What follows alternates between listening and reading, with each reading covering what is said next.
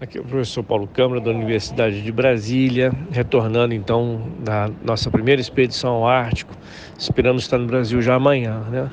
A volta sempre tem alguns percalços, nós perdemos aqui uma conexão em Paris, estamos aqui meio de molho no aeroporto esperando uma nova conexão, mas considero que a viagem foi um sucesso, foi um grande sucesso e abriu muitas portas para a gente.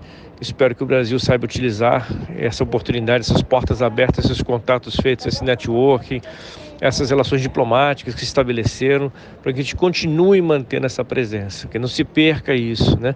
As pessoas sabem que nós estamos interessados, as, os, os países que têm presença no Ártico sabem do nosso interesse, algumas nações estão dispostas a nos apoiar para que outras expedições, outros pesquisadores sigam. Né? Então, quem ganha com isso mesmo é o Brasil. Eu acho que temos uma grande potencialidade de, de lucro para o país, geopolítico e científico também. Né?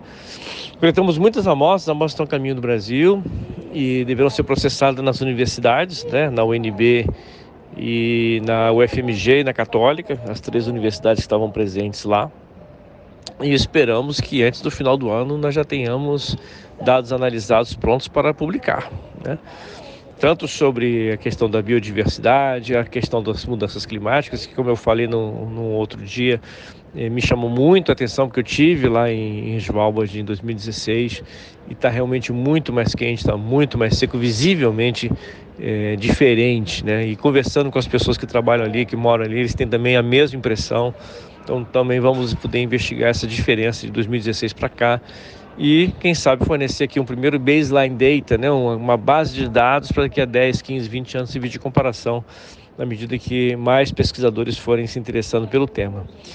Eu sou muito grato pelas instituições que nos apoiaram, seria demais lembrar o nome de todas as pessoas, mas das nossas universidades, o Ministério de Ciência e Tecnologia, na figura aí da, do pessoal da, do SEGOA, da GIGI, do Irã, é, não quero citar muitos nomes para não parecer que está sendo injusto. O MRE, né, Ministério das Relações Exteriores, ministra Marilisa, Maite, ministro Marcelo Câmara, e instituições parceiras que sempre nos apoiaram desde o princípio da, da do pensamento dessa, dessa, dessa expedição. Né?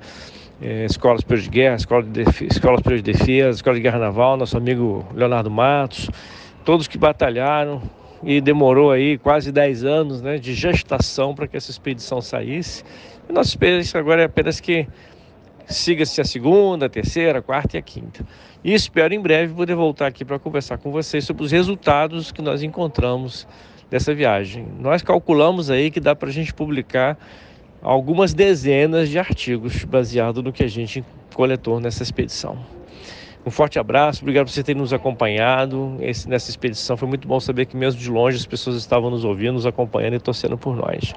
Uma boa noite a todos.